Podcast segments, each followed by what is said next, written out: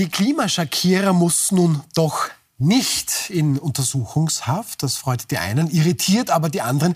Ganz konkret eine besondere Landeshauptfrau. Und damit herzlich willkommen zu Wild umstritten. Drei Themen, drei Gäste. Was wir auch besprechen, Israel. Da könnte der Krieg im Nahen Osten womöglich bald enden. Nur wie geht es dann weiter? Und was wir auch besprechen wollen, dieses Corona-Medikament Paxlovid, das dürfte offensichtlich doch nicht falsch verteilt sein es dürfte einfach weg sein. Okay, meint heute zumindest der grüne Gesundheitsminister Johannes Rauch. Das besprechen wir mit unseren Gästen. Anna Wallner, Sie sind Juristin und Journalistin bei der Tageszeitung Die Presse. Da leiten Sie das Debatten- und Meinungsressort, das man auch wirklich als Lesetipp an der Stelle sagen darf. Und Sie entwickeln auch Audioformate und betreiben zum Beispiel den Podcast Presseplay, was wichtig wird. Schön, dass Sie da sind. Silvia Grünberg ist bei uns. Sie sind PR-Beraterin, gerade im Vorweihnachtsstress, wo Sie namhafte Kunden Kunden betreuen. Davor waren Sie auch politisch tätig für die ÖVP, seinerzeit die jüngste Nationalratsabgeordnete des Landes. Schön, dass Sie da sind. Schönen guten Abend, danke schön. Und Gerald Gerstbauer, Sie sind Unternehmensberater, der auch international tätig ist, sehr gut vernetzt ist. Politisch waren Sie für die SPÖ tätig, da zum Beispiel im Gesundheits- und Sozialministerium. Sie gelten als Roter, der es auch nach wie vor schafft, auch mit Schwarzen nicht nur zu sprechen, sondern ein Einvernehmen zu finden. Schön, dass Sie da sind. Schönen guten Abend. Unser erstes Thema, die als Klimaschakierer bekannte Aktivistin Anja Windel, die muss jetzt doch nicht in Untersuchungshaft. So weit, so gut. Jetzt aber der mögliche Aufreger. Hat da die grüne Justizministerin Alma Sadic womöglich ein bisschen mitgeholfen? Die niederösterreichische ÖVP-Landeshauptfrau Johanna Mikl-Leitner, die ist nun ja irritiert, vielleicht auch erzürnt. Sie meint, das Signal, das Justizministerin Alma Sadic von den Grünen an Klimaaktivisten in ganz Europa aussendet, ist leider eindeutig. Auf Österreichs Straßen herrscht Narrenfreiheit für diese Chaoten. Frau Grünberger, geht das gegen die Aktivisten oder geht das gegen die zufällig grüne Justizministerin? Naja, ich sehe die Gefahr eigentlich darin, dass ein Präjudiz geschaffen wird, weil die Justizministerin selber ähm, als Ministerin mehrfach gesagt hat, sie ist gegen Weisungen an eine unabhängige Justiz. Ja. Und jetzt, man muss ja davon ausgehen, selbst wenn die Sektion das getan hat, dass das nicht ohne das Wissen der Ministerin passiert, ähm, vorgegriffen wird, mehr oder weniger einem ähm, Obers Oberlandesgerichtsentscheid, ob, ob hier sozusagen dem beigepflichtet wird, was ähm, äh, schon entschieden worden ist oder nicht. Und das ist ungewöhnlich. Also der Beschwerde ähm, vorzugreifen, diese nicht zuzulassen, das ist schon merklich. Okay, aber Herr Gerstbauer, die Justizministerin gilt als herausragende Juristin, als hochintelligente Frau. Ähm, warum soll sie sich, ich sage es ein bisschen polemisch, da ist für eine Klimaaktivistin die Finger verbrennen? Naja, also ich sage jetzt einmal, wie wir ja schon, äh, glaube ich, festgestellt haben, wir wissen es ja nicht, was genau im Hintergrund passiert ist. Äh, die Faktenlage scheint so zu sein, dass ein Richter entschieden hat, diese Dame aus der Untersuchungshaft zu entlassen und dass die zuständige Strafrechtssektion eine Weisung gegeben hat, keinen Einspruch zu erheben. Also es war jetzt nicht die Entscheidung, dass sie nicht in Haft ist, sondern keinen Einspruch dagegen zu erheben.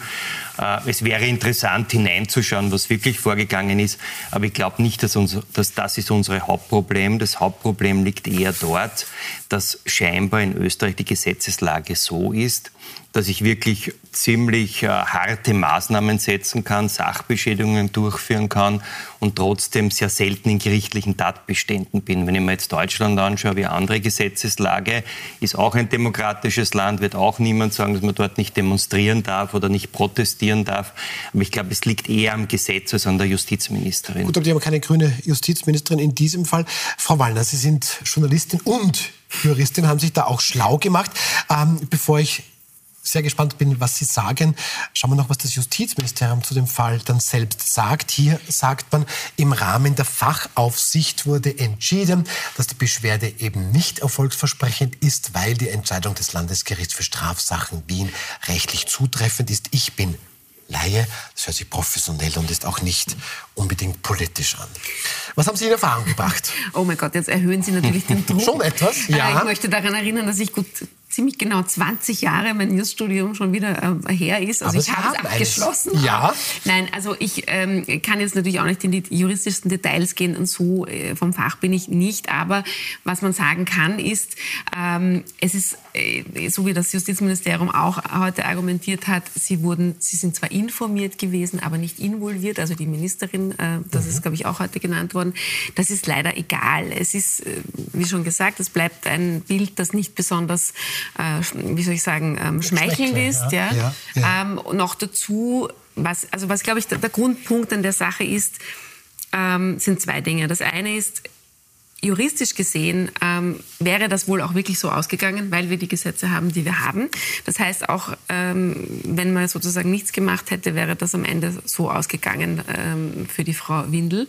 Deswegen stellt sich die Frage, warum hat die Justizministerin hier, oder nicht sie selber, sondern das zuständige Fach, äh, äh, Fachabteilung, ich glaube Fachabteilung 5, warum haben die das gemacht? Das ist tatsächlich die Frage, die ich mir auch stelle. Wir wissen nicht, warum, was da der Hintergrund ist.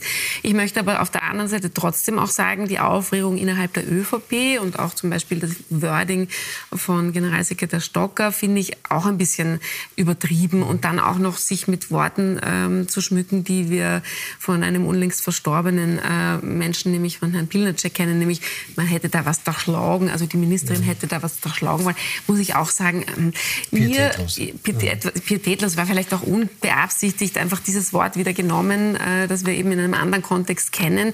Ich muss ehrlicherweise sagen, ich habe mir heute den ganzen Tag gedacht, ich höre irgendwie diese runden Glocken, äh, die man aus dem Boxkampf kennt, äh, kennt äh, läuten. Nur ist der Boxkampf kein Boxkampf, sondern der Wahlkampf, der sich wieder mal ankündigt. Und ähm, es ist ein bisschen seltsam, dass das jetzt in dieser Art und Weise ähm, ausbricht. Ja, aber dann ist, Also ja. das, das teile ich total. Äh, und die Diskussion um die Klimakleber, jetzt unabhängig davon, was im Justizministerium gesagt oder getan wurde oder nicht gesagt oder getan wurde, ist ja eine höchst ideologische. Und ich glaube, warum auch die Landeshauptfrau aus Niederösterreich solche Worte gefunden hat, die durchaus pontiert und scharf waren, ist, weil sie da vielfach auch den Menschen, die täglich dann im Stau stehen und Aktionen der Klimakleber miterleben, dadurch zu spät in die Arbeit kommen oder sonst einfach in gereizten Zeiten noch dazu vor Weihnachten, ist zwar die Zeit des Friedens, ja, auf der anderen Seite ist niemand so hektisch und nervös wie, wie gerade jetzt, auch aus der Seele spricht, äh, wenn sie sagt, bitte, äh, erstens zum einen ist in dem Fall ja sogar eine äh, Straße beschädigt worden, also die ASFINAG hat ja in diesem Fall, das das muss man eingebracht. erklären, hier gibt es tatsächlich Sachbeschädigung. Ja, das ist, äh, es und geht die ja- ASFINAG hat Richtig. hier tatsächlich schweres Gerät gebraucht. Man Ja. musste einen Teil dieser Autobahn Also die Straße war dann kaputt. restaurieren. Die- Dieser Teil war kaputt. So ist es, ja. Und es, die, die, die, die, ähm, die Anzeige wurde ja sozusagen wirklich wegen Sachbeschädigung äh, äh, gemacht ursprünglich. Äh, und Ja, nur da, da ganz kurz möchte ich trotz, trotz, trotzdem gleich reingrätschen. Juristisch betrachtet Sachbeschädigung ja, aber Sachbeschädigung ist eben eigentlich kein Delikt, das automatisch in eine U-Haft führt. Ja. Ja, aber da ist, da ist doch oft, also das weiß ich jetzt nicht, ich bin hier bitte Laie, aber es gibt natürlich Gründe, warum ich eine Person in U-Haft nehmen kann. Ich glaube, das ist Verdunklungsgefahr, Natürlich, aber die sind ja in aber dem auch, Fall nicht aber auch. Also, Tatbegehungsgefahr. Nein, und es- es sind doch schon Menschen, die, bei der, die, die ins Gefängnis mal kurz gehen, Ja. zwei Tage später wieder nein, nein, die- rausgehen die- und sagen, jetzt klebe ich mich da wieder Ja, an. ja, die, eh, Diskus die Diskussion, die wir hier haben, ähm, hat auch den Hintergrund festzustellen, ob es sich hier um eine kriminelle Vereinigung äh, handelt oder nicht. Falsch wird das oft äh, zitiert dann mit der Diskussion um den Mafia-Paragraphen. Das ist es nämlich nicht. Ähm, Gibt es auch einen Unterschied, weil der Mafia-Paragraph auf Organisationen abzielt und eine kriminelle Vereinigung auf äh, sozusagen zwei Personen, die sich hier oder in etwa zwei Personen zusammentun. Ja? Also da gibt es einen Unterschied. Also Maf- Mafia-Paragraph ist nicht betroffen. Und diese Ermittlungen gehen ja weiter. Also das wird ja weiterhin untersucht. Da, daran ändert sich ja äh, nichts. Ähm, und ich finde schon, äh, ob man jetzt Versammlungsrecht verschärft oder nicht, also diese Diskussionen drumherum gibt es ja auch, die sind schon berechtigt. Und der Zorn, der ähm, seitens der Bevölkerung teilweise auch da ist, nämlich eigene Wege behindert zu bekommen oder teilweise dann ideologische Diskussionen hier zu führen. Ähm, das ist etwas, was sich die einen kaum in den Mund äh, nehmen trauen und die anderen heute vielleicht einfach ein bisschen sehr pointiert ähm, äh, Okay. zur Sprache Muss ich gebracht aber haben. nur dazu sagen, äh, das mag schon sein, dass jetzt äh, die Landeshauptfrau da äh, all das im, im, im Hinterkopf hatte, nur es ist Weihnachtszeit, jetzt gerade kleben sie sich nirgends an. Ich Ja. glaube, die letzten Aktionen sind äh, alle Das vor der vielleicht Adventszeit einfach passiert. zu kalt. Äh, Kann Ich glaub, weiß ich nicht, da gibt es vielleicht von der Natur aus schon am Eis, ja. Ah, also kein, ja, kein Sand mehr oder was auch immer. Nein, aber also ich, ich glaube, dass da ist schon einfach jetzt auch Kalkül dahinter, dass man das so mhm. bewusst noch einmal ähm, hervorhebt. Und ich glaube, man vermischt da verschiedene Sachen. Das eine ist dieser eine Fall, mhm. äh, wo eben wirklich die Frage sich äh, stellt, äh, warum Justizministerin Sadic, die, wie richtig gesagt, vorher immer wieder in anderen Fällen betont hat, dass man weisungsfrei ist und dass man hier so unabhängig arbeitet in der Justiz. Es ist auch ein bisschen ähm, ja, die Frage, warum sie sich das antut und ob es dafür steht und ob das wirklich bedacht, also ob das auch die Idee war, zu sagen, na, das machen wir jetzt, damit wir bei unserer vermeintlichen Zielgruppe besser ankommen. Weil ich muss sagen, sonst haben sich die Grünen ja jetzt nicht unbedingt mit großer Sympathie bisher äh, den Klimaklebern gegenüber äh, sind sie aber nicht aufgefallen. Antipathie natürlich auch nicht. Ja, das stimmt. Und ideologisch ja. wären wir natürlich näher. Aber ist es ja. vielleicht sogar das ein bisschen ein Grund, Herr Gerstbauer, dass, weil natürlich wenn man jetzt die Autofahrerin, den Autofahrer nimmt und der steht am Stau und das nervt, dann kommt natürlich schnell der Ruf, ja bitte, da müsst ihr doch jetzt was tun. Ja, und vielleicht teile ich die Anliegen, aber bitte nicht jetzt da gerade vor mir. So, aber da kommt ja nichts. Es kommt kein schärferes Gesetz. Es ist ein Katz-und-Maus-Spiel.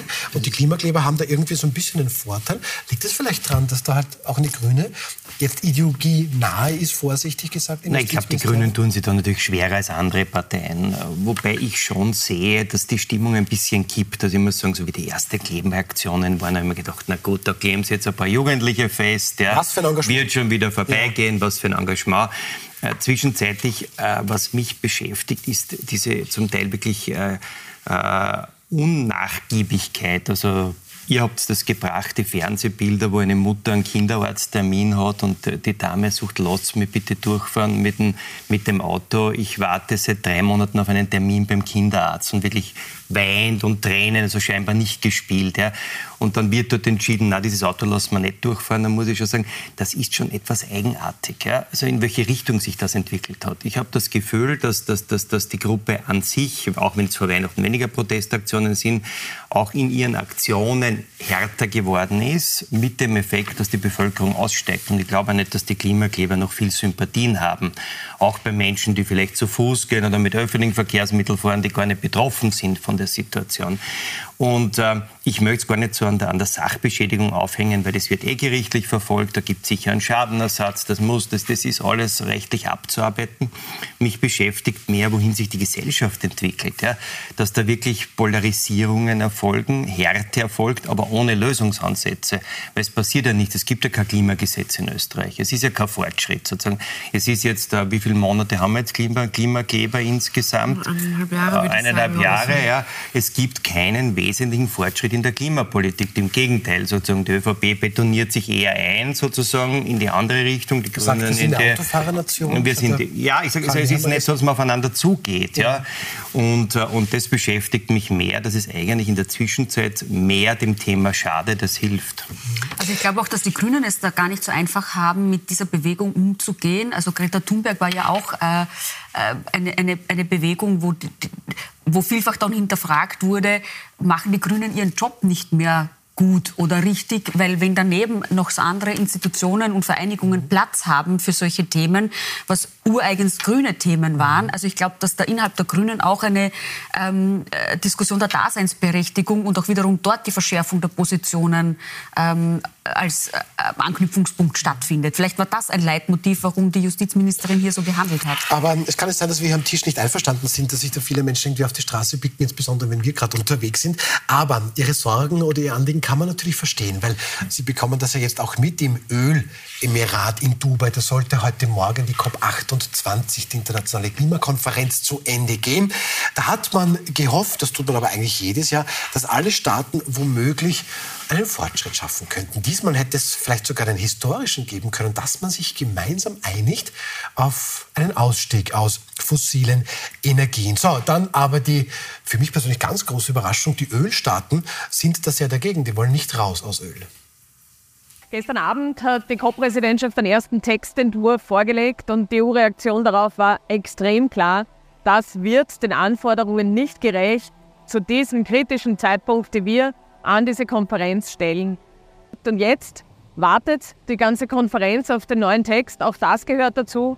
Aber es geht gerade jetzt darum, im zentralen Punkt, nämlich den fossilen Energien, die verursachen die Klimakrise, die dramatischen Auswirkungen gerade im globalen Süden, auf dieser Konferenz Klarheit zu schaffen, nachzubessern. Und da gehört jetzt warten auf den nächsten Text dazu. Tun wir gerade, Frau Wallner. Wir warten gespannt. ähm, es wird aktuell noch verhandelt. Fiebern Sie da auch so mit wie ich? Ähm, jein, ja, schon, auch schon allein journalistisch, weil man sich immer fragt, geht es sich jetzt noch aus, dass man das in der Printzeitung des nächsten Tages unterbringt? Ja, Oder soll man einen ja, Podcast ja, noch für den Tag ja. organisieren mit der Kollegin? Wir haben eine Kollegin, die vor Ort ist, die Theresa Wirth, die uns äh, über... Die war heute auf Puls 24 Genau, die auf Puls 24 auch schon heute gesprochen hat. Das heißt also, vor allem jetzt eher auch von beruflicher Seite interessiere ich mich sehr dafür. Ähm, aber ja, es ist natürlich... Ähm, wie gerade angeklungen, leicht sarkastisch, teilweise wenig überraschend, äh, wer da welche Interessen hat und, und die durchbringen, äh, durchzubringen versucht. Äh, und das Ganze ist natürlich auch irgendwie ein riesengroßes Schauspiel, bei dem man teilweise nur da sitzt und staunt. Also dass es überhaupt in so einem Land stattfindet, dann dass dort weiß ich, glaube wie viel war das? Äh, 100.000 100 Menschen 100 hinfahren, Menschen, ja. die zu so einer riesengroßen Messe, alle mit dem Flugzeug natürlich. Äh, und dass dann am Ende von so einer fast zehntägigen oder mehr ähm, Konferenz wieder wenig rauskommt, obwohl man ein historisches Ergebnis erhofft hat. Ähm, überrascht mich ehrlich gesagt nicht. Aber ich finde es schön eingeleitet vorher, führt uns zu der Grundfrage, über die wir heute diskutieren. Es gibt Menschen, die sich über diese Themen noch mehr äh, Gedanken machen und darüber grämen, sorgen und die dann eben auch solche Protestaktionen mhm. äh, vom Zaun brechen. Und all das ist irgendwie so eine Gemengelage, wo man sich manchmal denkt, ähm, wir kommen da nicht raus. Ja, aber ähm, ich, ich, bin ja ein schlichtes Gemüt, Herr Gerstbauer. Ähm, für mich war ein Bild symptomatisch für diese Klimakonferenz. Das war ein Bild von Dubai. Da hat man halt nichts gesehen, weil da so viel Smog war. Und das sind 100.000 Menschen dort, die überlegen, ja, wir müssen echt was tun, aber fang du mal an. Ähm, und ich weiß jetzt nicht, ob das nicht jedes Jahr mehr oder weniger dasselbe ist. Ich mag das jetzt nicht schlecht reden. Vielleicht ist auch das Format das nicht Richtige. Aber wie kommentieren Sie dieses jede, jedes Jahr trifft man sich, man hofft, ist dann wieder enttäuscht. Letztes Jahr Guterres, Highway to Hell. Ja, und? Na, für mich ein absurdes Schauspiel. Also in der Zwischenzeit so die ersten Konferenzen, die wir verfolgt haben, spannend, durchaus auch Festlegung auf Ziele. Was heuer abgefahren, abgegangen ist, eigentlich ist, ist für mich äh, erschütternd. Es fliegen 100.000 Menschen mit dem Flugzeug nach Dubai in einen Erdölstaat beleben dort den Konferenztourismus, ist sicher für Dubai eine tolle touristische Aktivität, ja, Umsatzbringer, nichts dagegen. Ich muss ja sagen, ich habe ich hab auch nichts dagegen, wenn sich Menschen treffen. Ich halte es schon für wichtig, dass man sich, ich habe nichts gegen Weltjugendtreffen oder wenn sich die Kirche trifft, ja, aber eine Umweltkonferenz machen, wo äh, dann 100.000 Menschen unterwegs sind, ohne wirklichen Ergebnis und ich halte das Format wirklich für gescheitert. Äh, man wird es überlegen müssen in der UNO, äh, ob man nicht andere Formate findet. Ich habe das heute mit ein paar Experten auch diskutiert, nachmittags, die gesagt haben, ja, man sollte überlegen, ob man nicht ein OSZE-Format findet oder irgendwo vielleicht eine ständige Konferenz, die in einem kleinen Rahmen auf diplomatischer und politischer Ebene permanent tagt und sich überlegt, wie kann man die Staats- und Regierungschefs dazu bringen, solchen Zielen zuzustimmen, weil die Menschen, die dort sind, sind ja nicht die Entscheider. Die Entscheider sind die nationalen Parlamente und sind die Präsidenten und Regierungschefs und die muss ich zusammenbringen. Und ich glaube, das ist viel zu groß geworden, viel zu viel Show, viel zu viel Entertainment. Und Guterres würde gut daran tun, sich in der UNO zu überlegen, äh, wie man das anders organisiert. Aber Frau Grünberger, jetzt habe ich ja Saudi-Arabien da ein bisschen sarkastisch erwähnt. Naja, aber das ist ja irgendwo auch nachvollziehbar, wenn jetzt hier Staaten wie zum Beispiel Saudi-Arabien, die da sehr dagegen sein äh, sollen, aus fossilen Energien auszusteigen. Naja, was haben die dort sonst zu tun, sage ich jetzt mal vorsichtig. Ähm, das muss man ja auch verstehen. Kann ich mit so einem Staat dann überhaupt auf das aus europäischer Sicht hehre Ziel mich überhaupt einigen? Da bestimmt sicher der Standort den Standpunkt, äh, weil aus Sicht von Saudi-Arabien ist es wahrscheinlich schon ein großer Aderlass, äh, da mitzustimmen, wenn man beschließt, ähm, die, die, fossilen Brennstoffe zu reduzieren. Also für die ist ein gänzlicher Ausstieg wahrscheinlich so weit weg, äh, wie wir wiederum sagen, es ist enttäuschend, dass wir vor allem, weil in Aussicht gestellt wurde, ein besseres Ergebnis. Ich glaube, das ist ja mit ein Grund, dass die ersten Textentwürfe ja weitergehend waren und jetzt man nur enttäuscht sein kann, wenn am Ende weniger rauskommt. Also das war schon rein kommunikativ eine schlechte Herangehensweise. Also von der einen Seite ist man jetzt enttäuscht, weil der Output geringer ist. Von der anderen Seite sagt man, ja bitte seid doch froh und dankbar, dass wir überhaupt da diesen Schritt auf euch zugehen, weil vorher kamen eben die fossilen Brennstoffe überhaupt nicht vor. Ähm, und mit der Voraussetzung, dass man ein, ein Ergebnis zustande bringen muss, das einstimmig zu sein hat, weil Konsens herrschen muss, ist es fast eine Mission, Impossible, die, die da durchzuführen ist. Äh, man kann jetzt dieses Glas halb voll oder halb leer sehen. Aus unserer Sicht, aus Sicht von Österreich, ist es natürlich zu wenig. Aber Frau Wallner, ist es nicht auch ein bisschen so, jetzt gerade auch im Winter, ja, wir wissen, dass wir alle eigentlich aus fossiler Energie raus müssen, aber ich möchte es halt jetzt im Winter warm haben. Ja, ist es nicht auch so, und ob das Gas da ist aus Russland oder woher auch immer kommt, ist mir dann vielleicht nicht die primäre Sorge. Ist es nicht vielleicht auch ein bisschen, dass es uns allen, obwohl wir ständig drüber reden, eigentlich auch gar nicht mehr so wichtig ist, um ehrlich zu sein? Ich fürchte, ich kann nur zustimmen. Ja. Wir sehen auch, wenn wir über diese Themen berichten, dass sie jetzt, würde ich einmal vorsichtig formuliert sagen, nicht die straßenfähiger sind. Ja? Also es ist leider auch so, dass Klimathemen, also nicht alle und jetzt Klimakleber und so weiter können aufregen, und, äh, aber jetzt diese Konferenz an sich ist leider teilweise zu sehen, dass es schwierig ist, äh, sie so an den Mann, an die Frau, an die Leserin oder Hörerin oder was auch immer zu bringen. Und da frage ich mich schon ein bisschen, woran liegt das und wer hat da aller versagt? Also das kann jetzt einerseits äh, die Politik sein, das kann auch die Gemengelage sein, dass es den Menschen eben einfach aufgrund von anderer Probleme momentan, es gibt ihnen andere Dinge wichtiger sind. Oder es ist eben doch so, dass immer noch in unseren Köpfen so ein bisschen wie in den weiß ich nicht, 80er Jahren oder so, dieses, na, die Umweltschützer und na, die Mühsamen da, die sich da einsetzen, das auf der einen schon vor 50 Seite. Jahren ausgegangen, anderen, es gibt das glaube ich nur ehrlich ja. gesagt gar nicht. Also das ja. will ich jetzt gar nicht so niedermachen, weil es gibt schon wirklich viele Menschen in allen Berufssparten, die sich ähm, mit, damit beschäftigen, die, denen auch klar ist, dass wir hier was zu tun mhm. haben. Es gibt wahnsinnig viele Unternehmen, die ja in dem Bereich schon was tun und tun wollen und mhm. durchaus mehr tun wollen.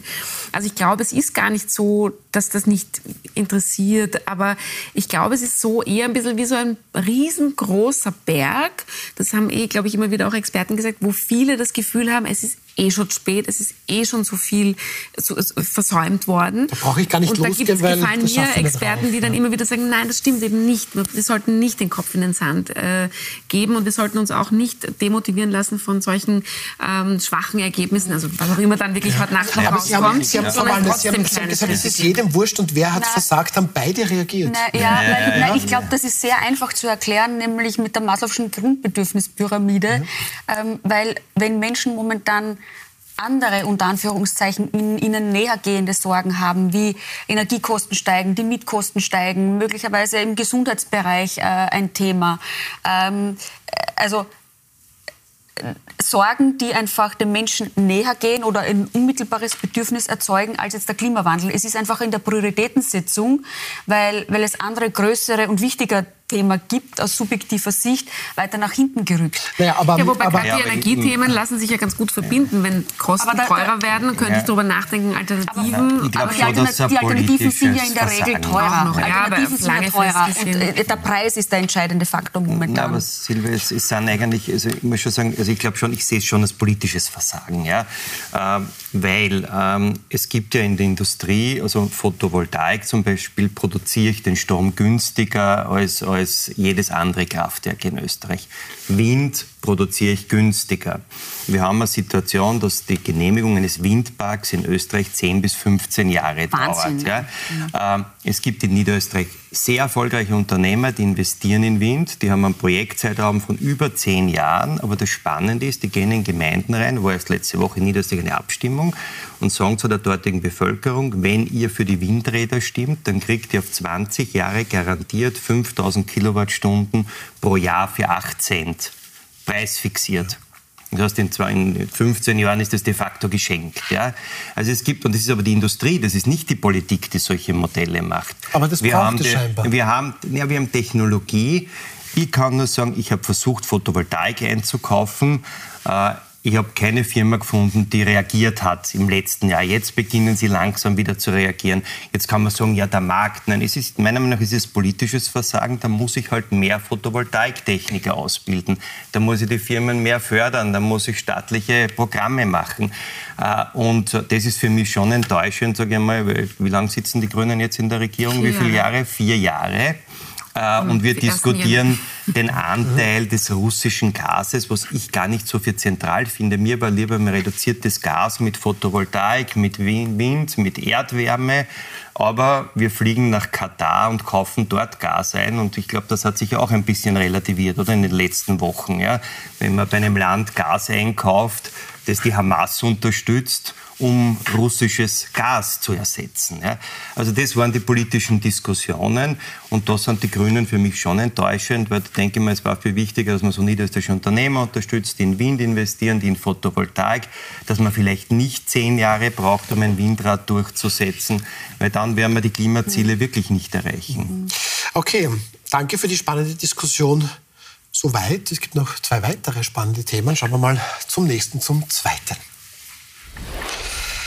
Während die internationale Gemeinschaft immer drängender, immer heftiger auf einen humanitären Waffenstillstand ähm, im Gazastreifen plädiert, lässt Israel da heute durchaus aufhorchen und zumindest auf ein baldiges Kriegsende hoffen. So zum Beispiel sagt der israelische Verteidigungsminister Joachim Galland, die Bataillone, die als unbesiegbar galten und sich jahrelang auf den Kampf gegen uns vorbereitet haben, stehen kurz vor der Zerschlagung. Hunderte von Hamas-Kämpfern hätten sich in den vergangenen Tagen den israelischen Truppen ergeben. Das sagt der Verteidigungsminister und der Generalstabschef des Militärs der Israeli Defense Forces, IDF, sagt, ich glaube, dass sie sich ergeben und mit erhobenen Händen herauskommen. Und das zeigt, dass ihr Kampfgeist bereits gebrochen ist. Herr Gerstbauer, die UNO fordert aber nach wie vor den Waffenstillstand. Steht der Krieg, wenn man den israelischen Stimmen jetzt glauben möchte, nicht ohnehin schon vor dem baldigen Ende, die ergeben sich dann jetzt eh schon mal langsam. Naja, ich möchte mal beginnen mit der Einschätzung, dass ich es ein bisschen eigenartig finde, dass seit Wochen Druck auf Israel ausgeübt wird. Waffenstillstand und Pausen. Ich habe aber keine einzige Stellungnahme gehört, wo man zu Hamas gesagt hat, ergebt euch. Weil das hätte, nämlich am, schnell, das, das, hätte am schnellsten eigentlich die Situation bereinigt, ja, indem äh, dass vielleicht äh, die einen oder anderen Teile des Gazastreifens sich die Hamas zurückgezogen hätte, nicht aus jedem Häusereck gekämpft hätte. Also äh, nicht, dass ich jetzt alles verteidige, was dort passiert. Ja, und natürlich gibt es eine humanitäre Katastrophe. Ja, aber Schuld daran trägt meiner Meinung nach nicht die IDF, sondern Schuld daran ist der 7. Oktober und dieser unglaubliche, dieses Massaker, dieser Terroranschlag. Und was soll denn die IDF jetzt anderes machen, als zu versuchen, die Hamas zu besiegen? Und jede Waffenpause führt dazu, dass sich die wieder ein bisschen erholen, wieder zurückziehen können. Äh, und ähm, ich, kann, ich finde, das, was heute gesagt wurde, das hoffe ich. Ich hoffe, dass es im, im Jänner vorbei ist, weil es ist ja für die dort lebenden Menschen eine Aber Katastrophe. Darf ich, da, darf ich da gleich bleiben, Frau Wallner? Ich weiß nicht, ob Sie da zustimmen. Vermissen Sie da auch Aufforderungen an die Hamas, ihr müsst euch ergeben? Weil alles, was jetzt noch kommt, wird eine noch größere Katastrophe. Ich vermisse sie vor allem in der letzten Zeit. Also ich finde, mhm. sie war schon, es war natürlich rund um den Ausbruch oder den Anschlag am 7. Oktober, gab es ja schon von allen Seiten ein Verurteilen dieses, äh, diese, dieses Terrorangriffs. Ich vermisse es in den vergangenen Tagen und Wochen auch, das bin ich ganz äh, bei Ihnen. Ähm, ich bin nur nicht ganz der Meinung, also wenn Sie sagen, was sollen Sie denn anderes machen? Ich meine, dazu bin ich jetzt wirklich zu wenig Militärexpertin, also ich bin vielleicht Juristin, aber nicht Militärexpertin. Welche anderen Alternativen es gäbe, weiß ich nicht. Aber was ich mich schon frage, ist gerade in den vergangenen Tagen die Bilder, die da produziert werden mit äh, jetzt jetzt offenbar laut IDF, also israelischer Seite, ähm, gefangen genommenen Hamas-Kämpfern, die dann irgendwie da in, in, in völlig zerbombten Gazastreifen auf den ja. Straßen aufgereiht werden, nackt. Äh, da frage ich mich dann schon ein bisschen, ähm, warum muss es immer mit diesen Bildern einhergehen, die an Abu Ghraib und an andere Dinge erinnern, wo man sich dann auch wieder, also als Berater von der israelischen Seite würde ich sagen, mit diesen Bildern schaffst du wieder Märtyrerbilder unter Anführungszeichen oder äh, sozusagen näherst eine ganze Generation neue Generation, egal in welchen Ländern, die finden, das ist ein Wahnsinn und schau sie dir an. Vor allem gibt es da ja auch Stimmen, das kann ich überhaupt nicht beurteilen, die sagen, das sind eben nicht alles Hamas-Kämpfer, die da gefangen genommen wurden, sondern das sind auch teilweise Zivilisten und so weiter. Und da muss ich schon sagen, bei allem Verständnis für das, dieses, die, dieses Gefühl, sich verteidigen zu müssen und dem Wunsch, dass es aufhört irgendwann, ähm, man muss auch überlegen, ob man nicht eben am Weg dorthin auch sich vielleicht ein bisschen überlegt, was für Bilder man erzeugt und was man eigentlich Gutes, also anders machen könnte. Und ein Satz noch, ich finde, auf die Frage, hört das jemals auf? Ich glaube nicht, dass es aufhören wird. Ja. Also gerade Sie, weil ja, das ja. eben so aufgeladen ist. Da haben Sie jetzt gerade wahnsinnig viele spannende Sachen gesagt. Ähm, ist das ein Unterschied, besiegen, dominieren? Ist das vielleicht tatsächlich auch too much, beziehungsweise kann das überhaupt aufhören? Bin ich schon sehr gespannt, wie es hier weitergeht. Wir sind gleich wieder zurück nach einer kurzen Pause. Bleiben Sie unbedingt bei uns.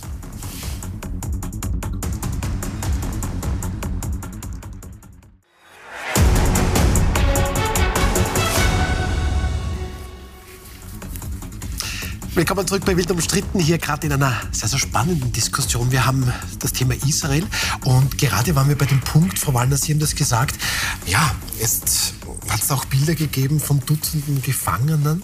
Ähm, offensichtlich dürften diese Bilder aus dem nördlichen Gazastreifen stammen. Hier hat man dann ja, Dutzende halbnackte Männer gesehen, nur in Unterhose bekleidet mehr oder weniger vorgeführt ähm, von ähm, den israelischen Streitkräften. Und da war so der Gedanke, naja, Wem bringt das jetzt wieder etwas? Und, und Frau Grünberger, muss das sein? Ist das irgendwas, so diese Geschichte besiegen, ist das eine?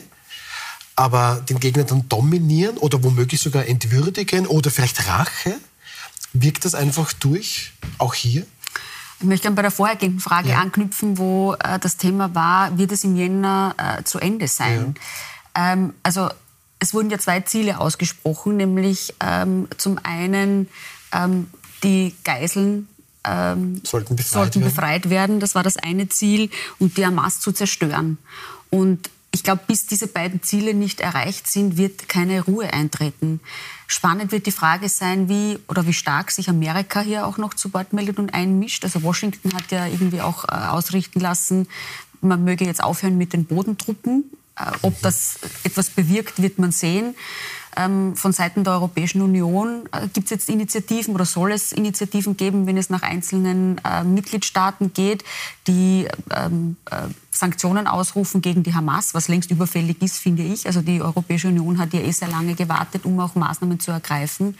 Also es wird eine Frage sein, wie reagiert das Umfeld und kann dieses Umfeld überhaupt einwirken ähm, auf das, was vor Ort passiert. Das ist der eine Punkt auf die Frage, wie lange wird es dauern. Warum schickt man jetzt solche Bilder herum oder warum gelangen solche Bilder herum? Also Israel selbst sagt, sie wollen diese Bilder stoppen. Ne? Das kommt jetzt auch dazu. Aber, aber trotzdem war nicht, genau. äh, wissen wir nicht. Aber am Ende geht es bei diesen äh, wirklich äh, äh, Emotionen hochrufenden Bildern natürlich auch um die Frage, wer ist Täter, wer ist Opfer. Also diese Diskussionen werden jetzt wieder ausgelöst. Ähm, und am Ende des Tages führt es zu einer Radikalisierung wahrscheinlich der Gesellschaft, weil eben genau solche Bilder Emotionen erzeugen, was man ja möchte. Und selbst nach 22 Jahren ist der 11. September in Amerika noch immer in dem, sitzt es noch immer im, im, im, im Blut, im Knochen der amerikanischen Bevölkerung. Und selbiges wird auch in diesem Kriegszustand äh, passieren. Und die Frage wird sein, jetzt jugendliche Kinder, die das hautnah vor Ort miterleben, wenn die erwachsen sind, möglicherweise das Land verlassen, in anderen Ländern sich bewegen, nach Österreich kommen, ähm, was haben die dann für Gedankengut, was haben die dann für eine Kultur mhm. durch solche Bilder generiert, mit auf den Weg bekommen? Ja gut, aber das ist ja wirklich eine Frage, jetzt müssen wir vielleicht gar nicht nur bei diesen Bildern bleiben, aber dieser Gazastreifen ist ja massivst beschädigt. Da gab es ja wochenlange Bombardements, da sollen ja Dutzende, Tausende Gebäude beschädigt oder überhaupt zerstört sein. Ja, und dann ist das vorbei. Und dann kommen womöglich die nächsten Terroristen, die stehen schon quasi äh, bereit. Jetzt ist einmal, glaube ich, also gehen wir mal von einem Szenario aus. Ähm, die IDF verlangt Kontrolle über den Gazastreifen und die Hamas ist dort bis, äh, besiegt. Das wissen wir nicht, ob das im Jänner sein wird, im Februar, im März, hoffentlich bald. Ja. Dann wird die große Frage sich stellen, also die, die äh, israelische Regierung hat ja bereits gesagt, dass sie nicht äh, die Kontrolle über den Gazastreifen behalten will. Sie will also die Hamas jetzt einmal besiegen und will dann an eine internationale Organisation, sei es jetzt ein Zusammenschluss von arabischen Staaten oder die UNO die Kontrolle des Gazastreifens übergeben. Wird eine riesige Herausforderung. Natürlich, wie Sie sagen, geht es einmal um den Aufbau der Infrastruktur wieder. Ich meine, es beginnt mit den Spitälern, mit den Schulen, mit den Wohnungen. Es ist massiv zerstört. Und dann stellt sich auch die Frage, wie verhindere ich, dass dort nicht wieder eine neue Hamas entsteht? Mhm. Und das wird, wie verhindert das wieder Tunnel gebaut werden? Weil eins muss man schon auch sagen, mit den Geldern der Europäischen Union wurden Tunnel gebaut. Das war nicht in unserem Sinne, das war nicht so gewollt, aber es wurden massiv Hilfsgelder auch verwendet, um militärische Infrastruktur zu errichten. Zum Beispiel Bundesrepublik Deutschland hat ein Wasserversorgungssystem gebaut dort und nachweislich äh, hat die, die, die Hamas sozusagen die Rohre wieder ausgegraben und zum Abschuss von Raketen verwendet. Ja, aber Frau Wallner, äh, wie, dann, wie kann ich das verhindern in Zukunft? Und das wird eine ganz interessante und also spannende ich, ich, Frage. Ich würde mir wünschen, dass ganz naiv, dass Menschen einfach zusammenleben können, egal welchen Glauben, was auch immer die haben. Aber Frau Wallner, der Zug ist doch abgefahren. Ähm, wie soll das jetzt jemals wieder befriedet werden? Da kommen dann vielleicht die nächsten Terroristen, auch wenn die Hamas da erstmal weg ist. Ähm, oder ist da ein Szenario, das Sie sich vorstellen könnten, wo dann doch Frieden dort einkehren kann? Weil nicht böse sind, aber eigentlich seit Jahrzehnten erleben wir das ewig gleiche in Dauerschleife. Ja, die Frage ist, glaube ich, äh, seriös nicht zu beantworten, weil wenn man in die Geschichte schaut, haben natürlich nach großen Kriegen äh, gab es auch wieder Frieden. Ja. Der Konflikt ist speziell, der, den kann man mit keinem anderen wahrscheinlich vergleichen. Äh, und es ist derzeit wirklich schwer vorstellbar, dass sich das noch einmal in naher Zukunft wieder einrenken lässt. Ich glaube vor allem auch nochmal auch betrachtet auf die Frage, wie geht's weiter, wenn einmal das jetzt zumindest oberflächlich zu einem, zu einem Ende geführt wird, wann auch immer das sein möchte, ist das Grundproblem dieser Gazastreifen und wie bis, bis dato schon ähm, mit ihm umgegangen wurde und mit den Menschen, die da, darin gewohnt haben. Weil auch wenn die Israel sich seit 2006, 2007 zurückgezogen hat, von dort war ja ein normales Leben, unter Anführungszeichen, dass eine, eine Ein- und Ausreise aller, aller Menschen, die dort wohnen, immerhin zwei Millionen, nicht möglich. Und das sehe ich auch noch lange nicht kommen, weil ich kann mir nicht vorstellen, dass auch wenn es dann sozusagen die Hamas befriedet ist, Israel sagt, ja, und jetzt können wir Grenzen auf, wir können reinkommen am Sonntag einmal. Eben, die auch nicht. Das heißt aber, du, du bleibst dabei, dass du ein, ein Volk oder eine, eine Bevölkerungsgruppe, die in einem abgegrenzten Gebiet haust, automatisch zu diesem immer noch sich selbst als geknechtet und eingesperrt führenden, fühlenden äh, Gruppe, äh, äh, jetzt habe ich den Faden verloren, also den, den, das Ende des Satzes verloren. Und damit bin ich aber dort, dass eben Gefahr herrscht, dass wieder die Nächsten kommen, die sagen, geht alles nicht, wir müssen uns wehren. Wir da haben wir die Westbank noch nicht genau, diskutiert, und die haben wir noch gar nicht besprochen. Die genau. Darf ich Sie bitten, kommen wir mal ähm, quasi kurz nach Hause. Wir haben auch gesehen, Frau Grünberger, dass dieser Nahostkonflikt auch uns die westliche Welt Österreich wirklich beschäftigt, auch getroffen hat. Wir haben ein Thema dass Zuwanderer antisemitisch sich in Stellung gebracht haben. Wir haben Linke, die uns plötzlich überrascht haben, auch mit ihrem Antisemitismus. Die Vereinigten Staaten sind gerade schockiert, dass Elite-Universitäten wie Harvard in Boston, MIT, Pennsylvania massive antisemitische Probleme haben dürften. Denken Sie, dass wenigstens bei uns in der westlichen Welt diese Narben, die da jetzt wohl aufgerissen worden sind, auch wieder verheilen können? Oder haben auch wir dann ein zukünftiges Problem? Also Österreich hat ganz klar eine historische äh, Verantwortung und äh, die Politik auch von allen Seiten, Gott sei Dank, stellt sich dieser Verantwortung und trägt auch dazu bei, ähm, äh, dass so etwas wie nie wieder passiert, was wir in der Geschichte schon einmal hatten. Faktum ist aber schon, dass wir auf den Straßen äh, erleben, bei Palästina-Kundgebungen radikale Tendenzen, wo oft die Herkunft des Anliegens gar nicht klar ist und sich Menschen zusammenrotten bei Versammlungen, wo es oft um ganz andere Thema geht, äh, Themen geht. Äh, die Corona-Impfgegner mit, mit äh, wirklich radikalen Bewegungen gemischt mit äh, Palästina-Befürwortern, also alles bunt gemischt und wenn man da nicht vorsichtig ist und seitens der Polizei auch wachsam ist und den Schutz der Bevölkerung im Auge hat, und das muss das prioritäre Anliegen jetzt der nationalen Politik sein, ähm, dann kann so etwas schon auch ausarten. Okay, klingt nicht gut. Wie sehen Sie das? haben wir da ein Problem, das, naja, das uns bewusst sein soll? Wir haben ein Problem, absolut. Welches? Wir haben ein Problem, dass, dass wir speziell bei in Österreich geborenen äh, jungen Menschen mit Migrationshintergrund äh, hohe Sympathien haben, zum Beispiel für die Hamas. Ja. Ähm, ich denke, wir werden uns dem Thema stellen müssen, speziell wenn es österreichische Staatsbürger sind, weil da kann man ja nur versuchen, sozusagen zu diskutieren und sie zu integrieren.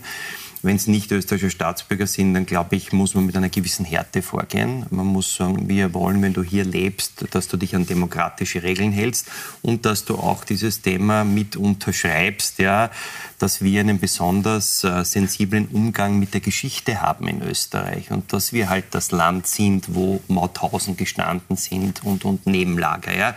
Äh, ich denke, das ist viel zu wenig vermittelt worden, ist viel zu wenig diskutiert worden. Und wir haben viel zu lange auch zugesehen, dass sich Menschen wenig bis gar nicht integrieren in die Gesellschaft. Ja? Und das, da muss man ein bisschen mehr Härte ansetzen, denke ich. Ist auch eine Aufgabe für die nächste Bundesregierung. Die wird es nicht mehr machen. Aber vielleicht ergeben sich ja Konstellationen, äh, dass, dass äh, in der, nach den nächsten Wahlen Parteien zusammenarbeiten, die vielleicht mehr Interesse an einer konstruktiven Lösung haben und die wirklich das Problem angehen und nicht das Problem größer machen. Aber der klingt sehr, sehr düster, muss ich sagen. Vor allem auch ja, im Hinblick vor auf allem, Zuwanderung. Äh, vor allem auch mit Hinblick auf das Internet. Ich glaube ja, nach, jetzt ist das eben neun Wochen her, der Konflikt, der neu ausgebrochene. Und ich glaube, wir wissen noch gar nicht, was da auch für, welche Saat da gesät wird in, auf TikTok und Co., wie durch diesen Anlass jetzt junge Menschen auch zu Influencerinnen, Influencerinnen gebracht werden, die äh, haarsträubende Dinge von sich geben. Ich erinnere an eine Dame, die vor ein paar Wochen äh, groß erklärt hat auf TikTok vor Millionen von Zuschauern, dass sie jetzt ähm, Osama bin Ladens Schriften entdeckt hat und die haben ihr irgendwie ihr Weltbild äh, auf positive Weise äh, zurechtgerückt.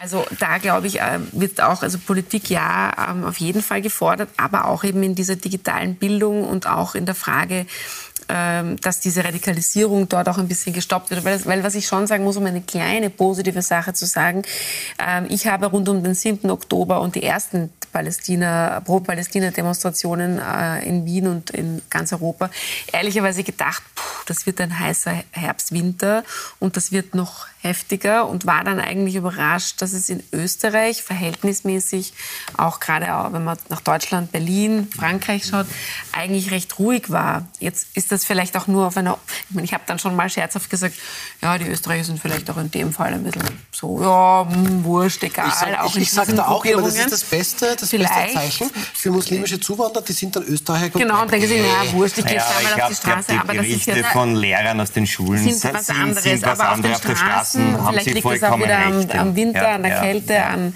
an Weihnachten. Vielleicht kommt das im Frühjahr wieder, das weiß ich nicht. Aber ich meine, da waren schon die Bilder, die man aus Berlin oder Paris oder London, London gesehen hat. 300.000 Auch aus Amerika und den diversen Elite und es ist schon andere als bei uns. Aber natürlich bei uns wurden an, den Schulen, an den Schulen scheint schon auch in Österreich da Handlungsbedarf größer zu ja, sein, als man oft gehofft hat. Ne? Also was ich, zwei Dinge, die ich total unterstreiche. Also zum einen hat Österreich eine andere Kultur, was Demonstrationen auf der Straße betrifft. Da ist Deutschland viel äh, ausgeprägter oder auch in größeren Mengen unterwegs. Schau Die sind, also, das ist musste springen, es tut mir leid. Sind einfach mehr Leute, das fällt mir eine auf. Einfache ja. Erklärung, aber ich bin dennoch davon überzeugt, und das ist jetzt äh, weder ein, ein, Problem allein von Österreich oder Deutschland, dass äh, viele nicht genau wissen, was da eigentlich wirklich passiert, was historisch dahinter steckt oder oft auch, stelle ich sogar in Frage, ob äh, wirklich Bewusstsein darüber herrscht, was eigentlich getan oder gesagt wird. Also die junge Generation hat ja so einen Konflikt innerhalb der SPÖ schon ausgetragen, ähm, wo man dann nicht weiß, äh, ist das sozusagen Che Guevara-schick teilweise oder revolutionäres Gehabe, wo man meint, man muss jetzt einfach irgendwie gegen etwas sein, um aufzufallen? Oder stehen die wirklich 100 Prozent zu dem, äh, was sie meinen, sagen zu müssen? Beides ist so besorgniserregend. Und es ist oft so, dass sie es nicht wissen. Es gibt da, letzte Woche ja. gab es ein paar Artikel dazu, dass äh, sehr viele Menschen, die äh, skandieren «From the river to the sea», Richtig, ja. gar nicht wissen, was das bedeutet. Ja, das war interessant. Da hat, glaube ich, die Mehrheit gesagt, ja, «From the river to the sea», klar, toller Satz. Manche haben gesagt, vom Nil bis zum, also ganz ja, geografischer Vernichtung Israels. Ja, da war spannend, dann hat man diesen Menschen aber gesagt, was das bedeutet, wie sie sagen, Vernichtung Israel. Und plötzlich haben sie gesagt, achso, dafür bin ich aber nicht. Also auch interessant. Ja. Gut, ähm, ich muss es leider abwürgen, weil wir haben ja noch eine Frage zu klären. Und wir haben uns heute schon überlegt, irgendwie ist das so wie der rosarote Panther oder Nick Knatterdon. Und auf dieser Mission dürfte da jetzt der Gesundheitsminister unterwegs sein. Wir haben gestern an dieser Stelle noch berichtet, Paxlovid, dieses Corona-Medikament, das gibt es viel zu wenig in Österreich. Und blöd, wenn man gerade Corona hat. Der Gesundheitsminister Johannes Rauch ist ausgerückt, sagt, ah, das ist ein Verteilungsproblem, liebe Leute. Ähm, ab Montag ist das alles wieder geregelt. So, heute ist Dienstag und wir wissen, ja, ist kein Verteilungsproblem, die Dinge sind einfach weg. Ja, sagt der Gesundheitsminister und sagt dann noch, die können ja nicht einfach vom Erdboden verschwunden sein, die Paxlovid-Dosen, die da weg sind. Ich fordere von der Kammer, in diesem Fall die Apothekerkammer, die vollständigen Abrechnungsdaten. Wo sind diese Packungen? Wie sind sie verteilt worden? Gut, Herr Gerstbauer, 123.000 Dosen, sagt der Gesundheitsminister, hätte man beschafft für die öffentliche Apotheke. Bis Ende Oktober sind da 77.000 verbucht worden. Ja, wir haben es mal ausgerechnet. 46.000 sind dann jetzt futsch, oder wie? Ja, erstens einmal, also wenn es nicht so traurig wäre, wäre es ja unglaubliches Kabarett oder ersetzt ja auch Kabarettisten. Zweitens einmal, glaube ich, würde der Herr Minister dringend PR-Beratung benötigen. Also die Silvia kann ich da empfehlen. Ja. Also, also zu sagen, jetzt die Apotheken sind schuld. Also ich war ja, wie Sie gesagt haben, in der Einmoderation durfte ich auch im Gesundheitsministerium mehrere Jahre arbeiten. Also ehrlich gesagt unvorstellbar so eine Situation. Also wo immer jetzt die Verantwortlichen sind, ob die jetzt in einem Referat im Ministerium sind, in der Abteilung, der Sektionschef, die Sektionschefin oder der Minister als politisch Verantwortlicher, sich so eine zu Blöße zu geben, ist wirklich unglaublich. Und ich glaube, es gäbe auch Länder in Europa, wo vielleicht der Minister auch politische Konsequenzen ziehen würde aus so einer Situation. In Österreich wird dann der Ball rübergespielt zu den Apotheken und sagen, die Apotheken sind nicht in der Lage, Medikamente nachzuzählen. Erstens einmal dürften ja mal viel zu wenig beschafft worden sein. Man hat einmal wesentlich äh, diese neue Corona-Welle unterschätzt. Zweitens einmal beschäftigt mich nicht nur das Medikament, das fehlt, tut eigentlich auch die Bundesregierung irgendwas, um die Impfung weiter zu promoten? Also ich habe mir vor kurzem die fünfte Impfung geholt. Ja.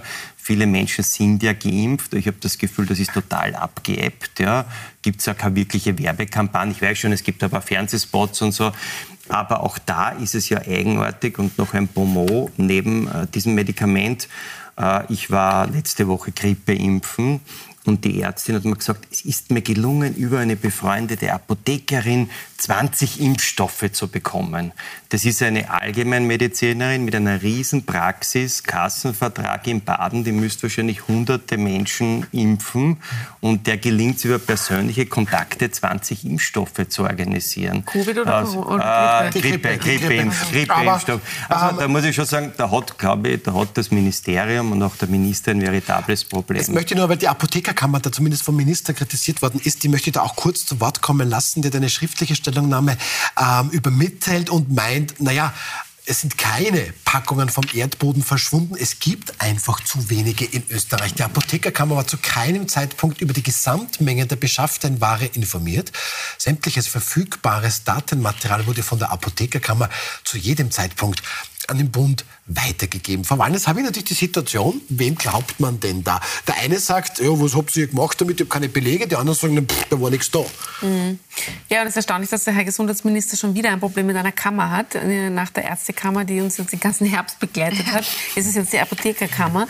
Ähm, und ja, also wir haben ja heute schon ein paar Mal so Szenarien gehabt. Die eine, die eine Seite sagt das, die andere Seite sagt das. Ich blicke da nicht ganz durch. Ich habe auch unterschiedlichste Berechnungen gefunden heute. Von, es war einmal die Rede von 180.000 Packungen. Dann waren es nur 123.000. Genau. Also ich habe ja, mir gedacht, okay, was sind noch ist viel das mehr jetzt? verschwunden. Ähm, ich blicke da ehrlich gesagt äh, wenig durch.